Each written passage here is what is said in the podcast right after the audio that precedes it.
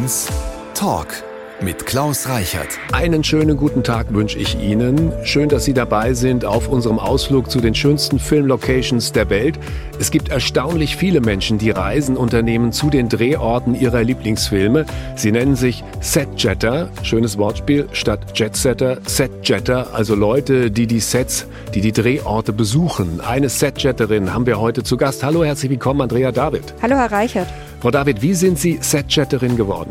Also ich habe im Reisebüro gearbeitet und hatte da eine Dame, die wollte nach Montana zur Ranch aus der Pferdeflüsterer. Und das hat mich so zum ersten Mal darauf gebracht, dass man ja an die Drehorte seiner liebsten Filme auch mal wirklich reisen könnte. Über die Reise dieser Kundin reden wir gleich noch. Wohin ging, ging denn Ihre erste Reise dann? Also meine erste große Filmreise ging nach North Carolina. Dort war ich auf den Spuren von Dawson's Creek unterwegs. Aber Forrest Gump spielt auch eine kleine Rolle. Sie saßen schon auf der legendären Parkbank, auf der Forrest Gump seine Pralinenschachtel in der Hand gehalten hat.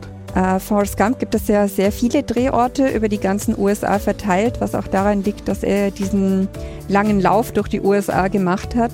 Und ich glaube, mittlerweile habe ich da tatsächlich fast alle Drehorte gesehen. Mir fehlt noch der Leuchtturm in Maine, glaube ich. Filmtourismus boomt. Jeder sechste Deutsche will an Drehorte reisen. Weltweit sind 40 Millionen Menschen unterwegs nach Hogwarts oder Mittelerde. Höchste Zeit, dass wir mal drüber sprechen. Schön, dass Sie bei uns sind, Frau David. Freue mich auch, dass ich da sein darf.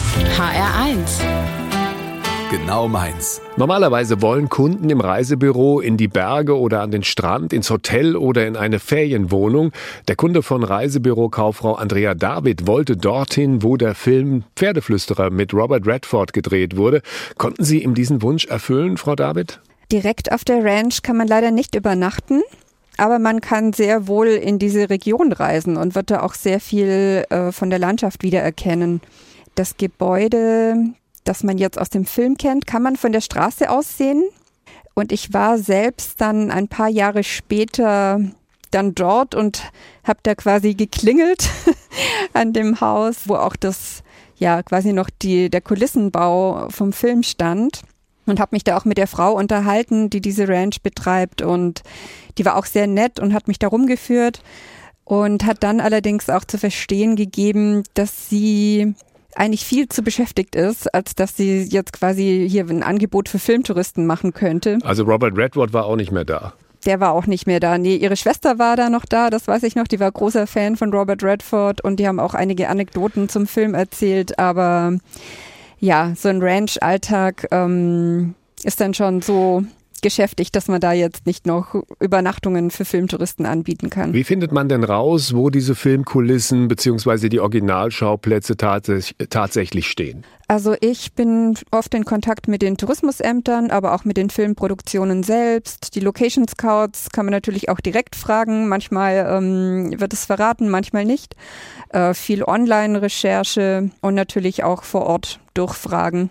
Warum reisen Menschen in ihrem Urlaub an Drehorte von Filmen oder Serien? Ja, es ist so eine Reise zu einer Geschichte, die man kennt. Also es gibt natürlich ja den Kulturtourismus, ähm, bei dem man an historische Orte reist. Beim Filmtourismus sind das eben die fiktiven Geschichten und man sucht dann quasi ja diese oder Teile der Filmwelt vor Ort, versucht sich dann zu erinnern, ähm, was hier genau gedreht wurde und also ich finde das auch immer sehr spannend, weil das ist ja schon ein Aha-Erlebnis. Was erwartet mich vor Ort? Also wie sieht der Ort jetzt wirklich aus? Äh, wie stark erinnert er noch an den Film und wie wirkt er vor allem auf mich?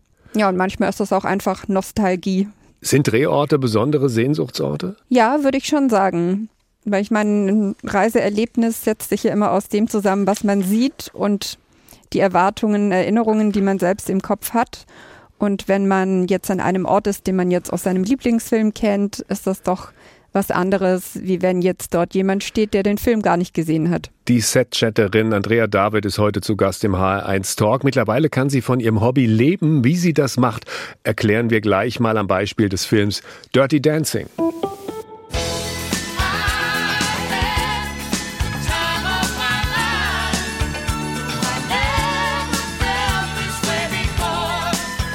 Dirty Dancing ist ein Filmklassiker aus den 80ern mit Jennifer Grey und Patrick Swayze in den Hauptrollen. Auch bei uns sind Millionen Menschen damals ins Kino gegangen, um die romantische Geschichte mit Baby, ich habe eine Wassermelone getragen und Tanzlehrer Johnny, mein Baby gehört zu mir gesehen.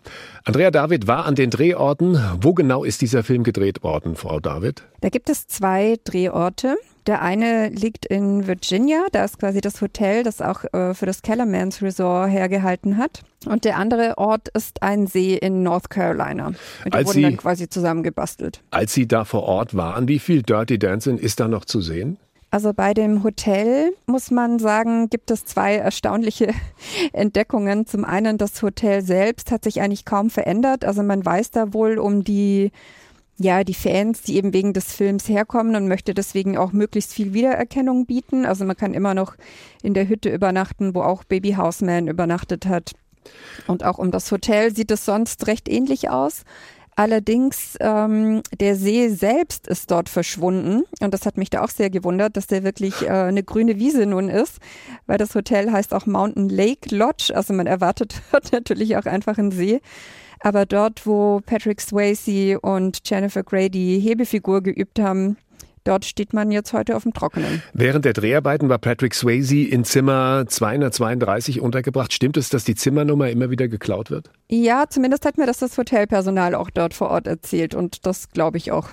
Wie profitiert denn dieser Ort heute noch von der Legende Dirty Dancing? Also es gibt dort nach wie vor ähm, Dirty Dancing Wochenenden. Da kommen dann wohl viele äh, Freundinnen oder auch Mütter mit ihren Töchtern, Paare, die dann speziell sich so ein Paket buchen, wo dann auch noch Tanzkurse dabei sind und wo man zusammen den Film schaut. Also es ist dann so ein Gemeinschaftserlebnis, dass man sich nochmal an den Film erinnert. Stimmt es eigentlich, dass der Film eigentlich ganz woanders gedreht werden sollte? Der Film sollte eigentlich komplett an dem See, das ist der Lake Lure in North Carolina, gedreht werden. Das Hotel dort, was vorgesehen war, wollte sich allerdings, als sie den Titel gehört haben, dann nicht dafür entscheiden, weil sie dachten, das ist so ein Schmuddelfilm, also Dirty Dancing. Damit wollte man dann lieber nicht in Verbindung gebracht werden. Und dort hat dann zwar, ähm, die Schauspieler haben dann dort übernachtet, während am See gedreht wurde, aber das Hotel hat man dann woanders finden müssen. Jetzt ist natürlich die Frage, wenn Sie dort vor Ort sind und sich das alles anschauen, was ist denn genau Ihr Job jetzt als Setchatterin? Was machen Sie mit diesen ganzen Informationen? Also es geht darum, anderen, die vielleicht auch Interesse haben, die Drehorte zu besuchen, möglichst einen Eindruck schon vorab zu geben, was einen vor Ort erwartet, weil man natürlich auch ungern enttäuscht wird, beziehungsweise wenn man jetzt eine lange Reise plant, weil man an die Drehorte seines Lieblingsfilmes reisen möchte und man kommt dann dorthin und es ist überhaupt gar nichts mehr zu sehen, ist ja auch die Enttäuschung groß.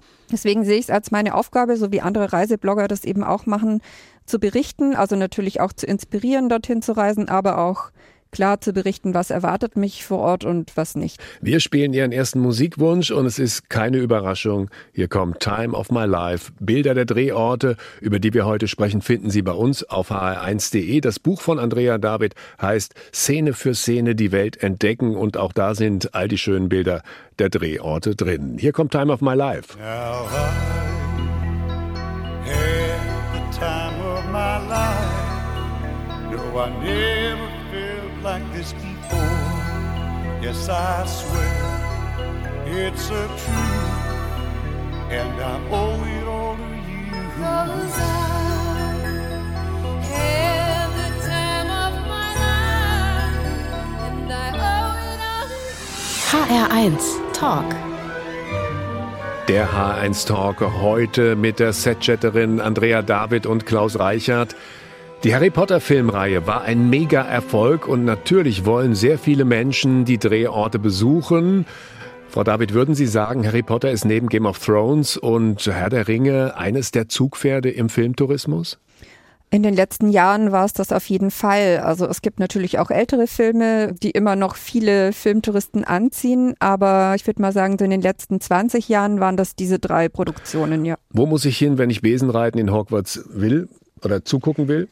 Also wenn man wirklich Besen reiten möchte, im wahrsten Sinne, dann müsste man zum Alnwick Castle nach England. Diese Szenen wurden dort auch tatsächlich gedreht und da gibt es eigentlich vor allem für Kinder, aber Erwachsene können auch mitmachen, gibt es so eine Besenreitstunde, wo man ja sich mit dem Besen voranbewegen muss. Wie kommt man zu Alnwick Castle?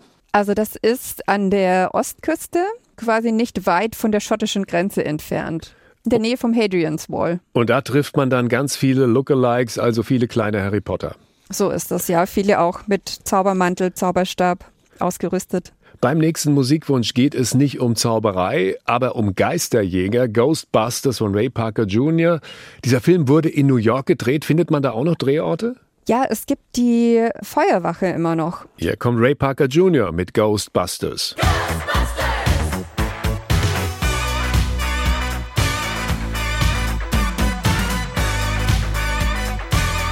Afraid of no ghosts. Mein heutiger Gast Andrea David hat zwei ihrer Leidenschaften zum Beruf gemacht. Reisen und Filme, Szene für Szene, die Welt entdecken heißt ihr Buch über Drehorte auf der ganzen Welt. Frau David, die Bilder in dem Buch sind auf eine ganz besondere Art gemacht. Wie fotografieren Sie das Filmmotiv? Also ich bringe eine Szene ausgedruckt auf einem Foto mit und versuche sie dann so in die Szenerie zu halten, dass das die Realität mit der Fiktion verschmilzt, sage ich mal. Also damit man eben auch sieht, ach genau da war das eben auch. Und das kam so ein bisschen auch durch Instagram, dass das so auch zu meinem Markenzeichen wurde. Auf Instagram werden nicht viele Texte gelesen, da muss man dann gleich zeigen, diese Filmszene an dem Ort. Und so kam das, dass ich das jetzt eigentlich ja in den letzten Jahren, dass ich immer auch ein paar Fotos dabei habe und die versuche entsprechend in Szene zu setzen. Einige dieser Bilder können Sie sich anschauen auf www.hr1.de. Frau David, für wen könnte das Buch interessant sein? Also es ist zum einen interessant für Leute, die einfach gern Hintergrundinformationen zum Film haben. Also die zum Beispiel auch während dem Film auch mal recherchieren, wer ist denn der Schauspieler, wo ist denn das, gibt es den Ort wirklich. Aber man muss da nicht unbedingt hinreisen. Also es gibt ja auch einige ähm, Geschichten, Reiseberichte in dem Buch, wo man sich so ein bisschen hinträumen kann. Man kann das Buch aber auch als Reiseführer nutzen, wenn man wirklich konkret eine Reise geplant hat, zum Beispiel nach London. Und dann kann man eben schauen, was wurde vor Ort gedreht und welche Orte kann man tatsächlich besuchen. Ist Ihnen eine besondere Geschichte in Erinnerung geblieben? Also besonders berührt war ich auf meiner Dallas-Reise weil dort war eigentlich die ganze Reise durchwoben mit so einer Nostalgie, weil ich diese Serie früher mit meinen Eltern als Kind schon geguckt habe. Und das war wie eine Zeitreise für mich. Also da waren die Schauspieler dann dort, weil es ein Serienjubiläum gab. Das war 40 Jahre Dallas. Die durfte ich dann auch vor Ort interviewen. Da war dann Bobby Ewing und Suellen und die South Fork Ranch. Also das war für mich, wie wenn ich so in die eigene Ort. Kindheit zurückgebeamt genau, wurde. Genau, und damals war das für mich so die große weite Welt, äh, J.R. Ewing und überhaupt so meine ersten Bilder, die ich so aus den USA auch gesehen habe. Und deswegen ja, wie eine Zeitreise, kann man sagen. Filmtourismus ist ein Massenphänomen geworden. Dabei ist das Phänomen nicht so neu. Schon vor mehr als 20 Jahren fuhren Menschen nach Venedig, um auf den Spuren von Kommissario Brunetti zu wandeln. Trotzdem hat sich was verändert. Andrea David ist Expertin in Sachen Filmtourismus. Was hat sich denn verändert in den letzten 20 Jahren? Also was sich auf jeden Fall verändert hat, ist, dass die Tourismusdestinationen selbst das Thema viel mehr für sich verwenden und auch ja mal darauf achten, dass bestimmte Orte so bleiben, wie sie eben auch im Film zu sehen waren. Also egal, ob das jetzt originale Orte sind oder auch Filmkulissen. Und ich habe 2004 meine Diplomarbeit über das Thema geschrieben habe dort selber Umfragen gemacht, also habe Fragebögen ausgeteilt im Kino vorm Film und hinterher wieder eingesammelt und man konnte da schon großes Interesse auch rauslesen, dass die Leute wirklich inspiriert sind, auch das in ihre Reiseüberlegungen mit reinzunehmen. Aber zu der Zeit gab es wenige Orte, die das wirklich für ihr Marketing auch genutzt haben. Ich frage mich, was man fühlt, wenn man an einem solchen Ort steht. Zum Beispiel der Strand, an dem der weiße Hai gedreht wurde. Geht man da noch ins Wasser? Also ich war nicht im Wasser, aber das lag eher daran, weil es zu kalt war. aber ja, manchmal spielt das schon auch ein bisschen mit eine Rolle, dass man den Film im Hinterkopf hat. Also zum Beispiel am Drehort von Die Vögel, da hatte ich die Möwen, die um mich rum waren, besonders stark im Auge. Wo ist dieser Drehort? Also erstmal der Weiße Hai und, und auch der Drehort in Die Vögel. Wo findet man die? Der Weiße Hai wurde auf Martha's Vineyard gedreht. Das ist eine Insel vor Massachusetts. Und Die Vögel wurde in der Bodega Bay in Kalifornien gedreht. Das ist ja so eine Stunde nördlich von San Francisco. Game of Thrones gilt als eine der besten Serien der Welt. Millionen Menschen bei uns und weltweit verfolgen die Fantasy-Serie. Einer der Hauptdrehorte ist Dubrovnik in Kroatien. Dort tauchen jetzt täglich so viele Filmtouristen auf, dass der Bürgermeister die Besucherzahlen begrenzen will. Können Sie das verstehen? Also ich kann die Begrenzung verstehen. In Dubrovnik ist das allerdings nicht nur Game of Thrones geschuldet, sondern dort hatte man auch schon länger ein Problem, dass eben sehr viele Kreuzfahrtschiffe dort anlegten und die Stadt somit immer für ein paar Stunden sehr voll war. Und die Innenstadt ist ja nun mal auch sehr klein und schnell sehr voll. Und trotzdem nutzt man dort auch das Game of Thrones Thema, um zum Beispiel so die Nebensaison auch wieder zu stärken, dass dort auch die Filmtouristen dann dort eher hinkommen, die ja nicht unbedingt jetzt einen Badeurlaub planen oder so. Das heißt, im Sommer sollte man Dubrovnik eventuell, wenn man die, das Filmset angucken will, nicht ansteuern. Im Winter oder im Herbst, im Frühling ist es okay. Genau, lieber im Frühling oder Herbst würde ich empfehlen, ja. In der nächsten Stunde geht es um berühmte Filmdrehorte bei uns in Hessen. HR1 Talk. Heute ist jemand zu Gast bei uns, der auf der ganzen Welt unterwegs war, um Schauplätze zu besuchen, die in berühmten Filmen zu sehen sind. Über Dirty Dancing haben wir gesprochen, über Forrest Gump, über den Pferdeflüsterer. Andrea David war an den Drehorten dieser Filme. Hallo, Frau David. Hallo, Herr Reichert. Nicht immer findet man in echt, was im Film so romantisch aussieht. Gab es auch mal eine Enttäuschung, dass ein Ort so gar nicht Ihren Erwartungen entsprochen hat? Also zum einen war das zum Beispiel der See aus Dirty Dancing, der dann verschwunden war, wohl aufgrund eines geologischen Phänomens. Also der verschwindet immer mal ein paar Jahre und kommt dann irgendwann wieder. da war ich schon sehr erstaunt, wie so ein ganzer See verschwinden kann. Häufig sind das aber auch Gebäude, die abgerissen wurden. Also ich habe in Los Angeles hatte ich die Adresse, wo das Haus stehen sollte, was man aus dem Intro von Alf sieht zum Beispiel. Und dann kam ich dann dorthin, da stand dann mittlerweile schon ein ganz anderes Haus. Also auch wenn man vorher recherchiert nach Adressen, man weiß immer nicht so richtig, was einen vor Ort erwartet. Dann gibt es in Game of Thrones eine berühmte Höhlenszene, die auf Island gedreht wurde. Die soll auch nicht so doll sein, die Location. Nee, also ich glaube auch, dass da sehr viel digital dann bearbeitet wurde, weil die Höhle an sich, das ist natürlich schon interessant zu sehen. Man kann aber sich jetzt nicht wirklich vorstellen, dass dort diese Szenen stattgefunden haben, weil das Wasser war auch viel höher. Man kann dort dort auch nicht wirklich baden. Also es war auch viel zu heiß. also das ist nicht zu empfehlen. Und da braucht man also schon sehr viel Vorstellungskraft. Also waren die Erwartungen zu hoch oder die Wirklichkeit zu mies? Ich versuche eigentlich durch die Recherche vorab zu hohe Erwartungen zu vermeiden, aber manchmal klappt das auch nicht. Wir sprechen gleich über einen Drehort hier bei uns in Hessen, der die Erwartungen garantiert übertrifft. Das Kloster Eberbach, dort wurde der Name der Rose gedreht. Das ist viele Jahre her, trotzdem lohnt sich auf jeden Fall ein Besuch im Rheingau. Über das Kloster und den Film reden wir in fünf Minuten. Wenn Sie später eingeschaltet haben oder den Talk nicht zu Ende hören können, Sie finden uns unter www.hr1 als Podcast und auch den Podcast finden Sie in der ARD Audiothek. Einer der wenigen Filme, die aus Deutschland kommen und weltweit ein Riesenerfolg sind, ist Der Name der Rose. Da erschallte die zweite Posaune und die See wurde ein Meer von Blut. Und wenn die dritte Posaune erschallt, wird ein brennender Stern in die Wasserströme Gedreht wurden viele Szenen des Films Der Name der Rose Mitte der 80er Jahre im Kloster Eberbach im Rheingau. Eine beeindruckende, fast schon furchteinflößende Kulisse ist das da. Der Film ist ein Mittelalter-Thriller. Es geht um Liebe, Mord, Scheiterhaufen und die Inquisition. Andrea David besucht weltweit Filmsets. Wie hat Ihnen das Kloster Eberbach gefallen? Ich war schon zweimal dort. Also das erste Mal war ich dort zur Recherche für meine Diplomarbeit. Das war 2004. Und dort fand ich auf jeden Fall den Ort schon sehr spannend. Allerdings ist mir aufgefallen, dass das Filmthema selbst vor Ort kaum Verwendung gefunden hat. Also wir fragen mal Und nach, was tatsächlich noch zu sehen ist dort vor Ort. Am H1-Telefon begrüße ich jetzt Monika Albert. Sie führt Gäste durch das Kloster Eberbach auf den Spuren des Films Der Name der Rose. Hallo, Frau Albert. Hallo, ich grüße Sie. Guten Tag. Guten Tag. Was ist denn noch zu sehen im Kloster Eberbach? Also es ist noch einiges zu sehen, aber es ist eben auch erstmal sichtbar zu machen für die Gäste, die in Kloster Eberbach äh, ja, sich umschauen.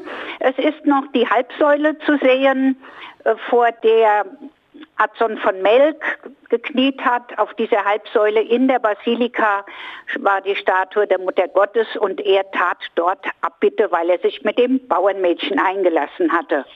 Es gibt noch äh, zwei Kerzenräder, handgeschmiedet, aus dem Film Der Name der Rose, die auch in der Basilika zu sehen sind. Es gibt noch Schreibpulte, die im Skriptorium der Schreibstube, für die das Kloster ja auch genutzt wurde, äh, Verwendung gefunden haben. Wir haben noch ein Lesepult im Hospital. Also es ist noch einiges da. Was ist das Highlight der Führung? Sean Connery soll während der Dreharbeiten in den kühlen Gemäuern ganz schön gefroren haben. Das ist richtig. Also das hat auch ähm, Jacques Anou bestätigt. Er war von dem Hauptdarsteller auch so ein bisschen genervt, weil Joe Connery gemeint hat, er würde zu naturalistisch äh, seine Filme angehen und er müsste frieren. Das war für Joe Connery schon sehr anstrengend in diesen kalten Monaten. Da. Das heißt, der Regisseur hat wirklich verlangt, dass Sean Connery friert in den Gemäuern. Ja, also diese weißen Atemfahnen vor dem Mund der Schauspieler, das war kein Special Effekt, sondern das war die raue Wirklichkeit in einem Kloster im 14. Äh, Jahrhundert. Ich kann Ihnen übrigens aus persönlicher Erfahrung bestätigen, dass der Regisseur damals mhm. alles so echt wie möglich haben wollte. Ich war damals Student in Mainz und da hingen Plakate, auf denen stand, dass Statisten gesucht werden für einen Mittelalterfilm, der auf Kloster Eberbach gedreht wird. Und äh, große Dünne wurden gesucht und kleine Dicke und bei große Dünne Sinne, da dachte ich, ja, da könnte ich mich mal bewerben und ich bin dahin und habe den Regisseur auch getroffen, ja, wie andere toll. auch. Und mhm. der hat damals gesagt, okay, äh, wir geben Ihnen drei, vier Drehtage, da können Sie dann als Statist äh, mitmachen und Sie kriegen dann natürlich so eine Mönchskutte an mit einer riesen Kapuze und wir schneiden Ihnen eine Tonsur. Und ich dachte, ich hatte so schöne lange Haare damals, ich dachte, eine Tonsur, das heißt, meine Haare gehen drauf und mhm. dann habe ich das abgelehnt. Und später in dem Film, den ich mir mehrfach angeschaut habe, habe ja. ich keinen meiner meiner Statistenkollegen erkannt, weil alle ihre Kapuze trugen, aber ich wusste, dass unter der Kapuze alle eine Tonsur haben. Also ich habe das damals nicht gemacht, aber zumindest kann ich das bestätigen, dass der Regisseur auf jede Kleinigkeit geachtet hat. Absolut. Also äh, es war ein Kiedricher Bäcker, der musste für gewisse Szenen für den Speisesaal auch kleine Brote backen. Da kam so ein Kreuz, wurde darauf eingeritzt, äh, während also zum Backen. Und wenn diese Szene dann verschoben wurde, dann wurde für die nächste Szene genau nochmal das Brot gebacken. Es musste beim Auseinanderbrechen der Brote das so ein krachendes Geräusch sein. Also das war alles bis aufs Kleinste genau detailliert. Also Bilder aller Drehorte, über die wir heute sprechen, auch natürlich aus dem Kloster Eberbach, finden Sie bei uns auf hr1.de und wir reden gleich noch ein bisschen über Kloster Eberbach, was es da zu sehen gibt und wie die Atmosphäre heute ist und vor allem wie diese Führungen ablaufen. Im H1 Talk reden wir heute über berühmte Filmkulissen und die gibt es auch bei uns in Hessen, Kloster Eberbach zum Beispiel. Monika Albert ist am H1 Telefon. Sie führt durchs Kloster Eberbach auf den Spuren des Films Der Name der Rose und die Drehortexpertin Andrea David ist auch bei uns. Kloster Eberbach steht unter Denkmalschutz. Warum konnte damals dort gedreht werden, Frau Albert? Ja, das waren natürlich lange Vorbereitungen. Der damalige Geschäftsführer, Verwalter des Klosters, Günter Ringsdorf, hatte natürlich dieses Angebot im Kopf, was ihm gemacht wurde, einen Großteil der Innenaufnahmen dort zu drehen. Aber natürlich, das Amt für Denkmalpflege hatte ein Wörtchen mitzureden.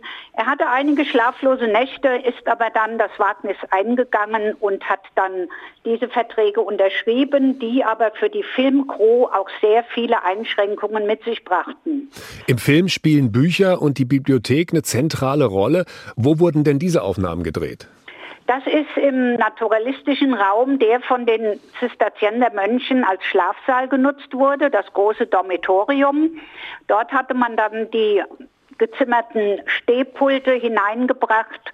Und da wir ja in Eberbach viele Räumlichkeiten haben, die genau in die Zeit des Filmes äh, spielen, waren auch wenig Umbauarbeiten notwendig und das hat natürlich auch den Ausschlag gegeben.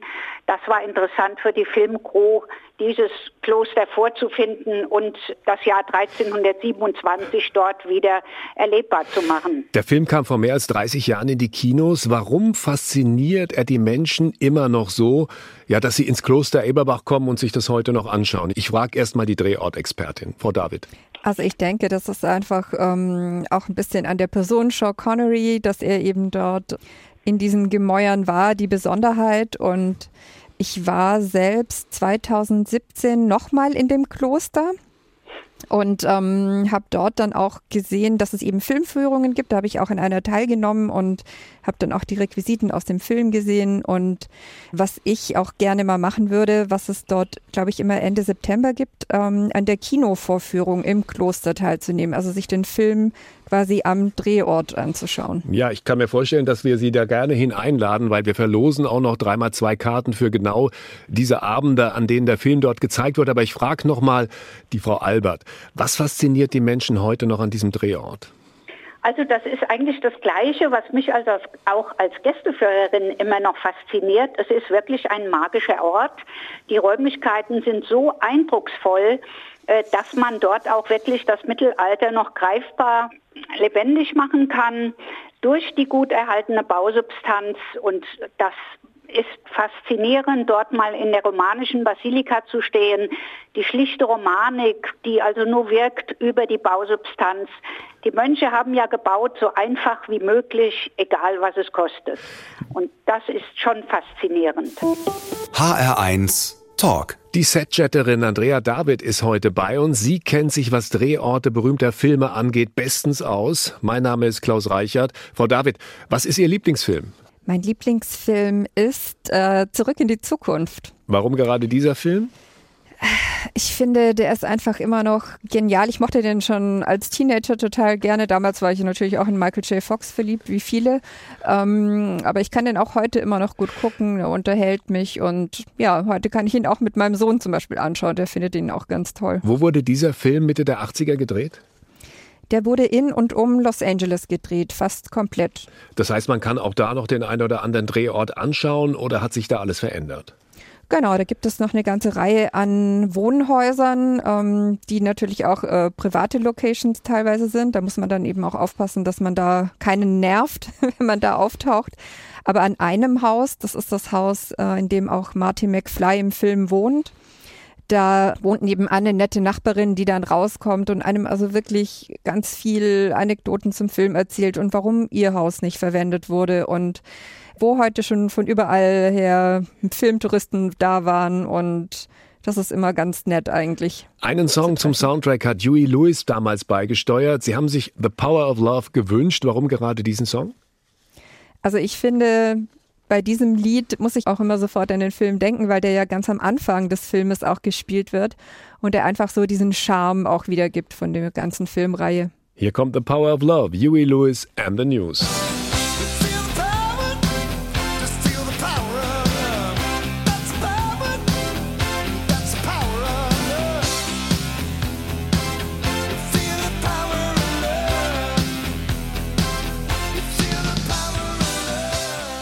Die meisten der Fragen, die ich jetzt stelle, stellen wir allen unseren Gästen. Jetzt kommt der HR1 Fragebogen. Ein paar Fragen haben wir aber noch ergänzt. Andrea, David, sind Sie bereit? Bitte kurz antworten. Yep. Meine schönste Reise war? Nach Utah in den USA. Von Kindern habe ich gelernt? Das Träumen nicht zu verlernen. Mein Lieblingsessen ist? Pilzrisotto. Mich bringt auf die Palme, wenn? Leute sich nicht benehmen. Das Schwierige an der Demokratie ist? Mm dass sie nicht überall vorhanden ist. Bereut habe ich? Mm, dass ich nicht schon früher mich beruflich so orientiert habe, wie ich das wollte. Ich möchte gerne mal einen Abend verbringen mit Matt Damon. Peinlich war mir zuletzt. Mm. In Irland war mir peinlich, dass ich das Englisch dort nicht so gut verstanden habe. Der Glaube spielt immer noch eine Rolle bei mir. Ich habe Angst vor vor Krankheiten. Das letzte, was ich geklaut habe, war? Geklaut. Muss ich jetzt wirklich überlegen. Aber ich glaube, ich habe an einem, in einem Studioset einen Stift mitgehen lassen. In meinem Bücherschrank unten rechts steht der Dirke Weltatlas. Mein schönstes Privileg als Setchatterin ist, dass ich auch Filmemacher und Schauspieler treffen kann. Quentin Tarantino ist genial. James Bond Filme sind kompliziert, weil sie geografisch keinen Sinn ergeben häufig. Weltenbummlerin und Setchatterin Andrea David ist heute zu Gast im HR1 Talk. Natürlich ist das Kloster Eberbach als Drehort in Hessen schwer zu toppen. Trotzdem gibt es noch viele weitere Locations, an denen Filme gedreht wurden. Zum Beispiel im Schlosshotel Kronberg. Welcher Film war das? Dort wurde Spencer gedreht. Das ist was Der für ein Film? Film? Spencer, da geht es um Lady Diana, wie sie die Weihnachtsfeiertage mit der königlichen Familie auf Landsitz Sandringham verbringt. Und dort reift in ihr der Gedanke, sich von Prince Charles zu trennen. Das Schlosshotel in Kronberg, da hängen auch noch teilweise Requisiten, die man sich anschauen kann. Äh, wird wahrscheinlich ausgezeichnet als einer der schönsten Drehorte der Welt. Wie wird man denn da preiswürdig? Also soweit ich weiß, ist das Schlosshotel Kronberg für den Location Award nominiert von den Europäischen Film Commissions. Und dort kommen immer fünf in die Endauswahl und dann gibt es eine Abstimmung. Das heißt, der, der die meisten Stimmen bekommt, äh, der gewinnt dann auch. Drei Dinge, die Drehortbesucher unbedingt beachten sollten, Frau David. Also man sollte schauen, dass man sich bei privaten Filmlocations sehr zurückhaltend verhält. Man sollte nirgendwo was mitnehmen, auch wenn das eben Filmkulissen sind, nichts abbrechen, nichts einritzen. Ein Foto ist da meistens das beste Souvenir, was man mitnehmen kann. Ja, ich empfehle sich mit anderen Filmtouristen zu vernetzen. Dann hat man teilweise auch Geheimtipps, weiß sehr früh, wo was gedreht wurde und weiß auch, ob der Ort auch zugänglich ist. Was ist Ihr nächstes Projekt? Meine nächste Filmreise geht nach Tunesien. Da möchte ich die alten Star Wars Locations besuchen, die für den Planeten Tatooine hergehalten haben. Und wenn Sie wieder nach Hessen kommen, dann besuchen Sie in Frankfurt Drehorte. Was kann man da alles finden? Also ich würde sehr gerne das Schlosshotel Kronberg auf jeden Fall besuchen. In Frankfurt würde ich mich gern auf die Spuren von Bad Banks mal begeben, von der ZDF-Serie. Vielleicht auch nach Bad Nauheim mal schauen, wo Elvis überall war. Am Ende der Sendung bekommen wir von unseren Gästen immer eine Lebensweisheit mit auf den Weg. Bekommen wir von Ihnen ein Filmzitat? Filmzitat. Wo wir hinreisen, brauchen wir keine Straßen. Das ist aus welchem Film? Das ist aus Zurück in die Zukunft. Das Buch von Andrea David heißt Szene für Szene die Welt entdecken. Frau David, danke für Ihre Zeit. Vielen Dank, Herr Reichert. HR1, genau meins.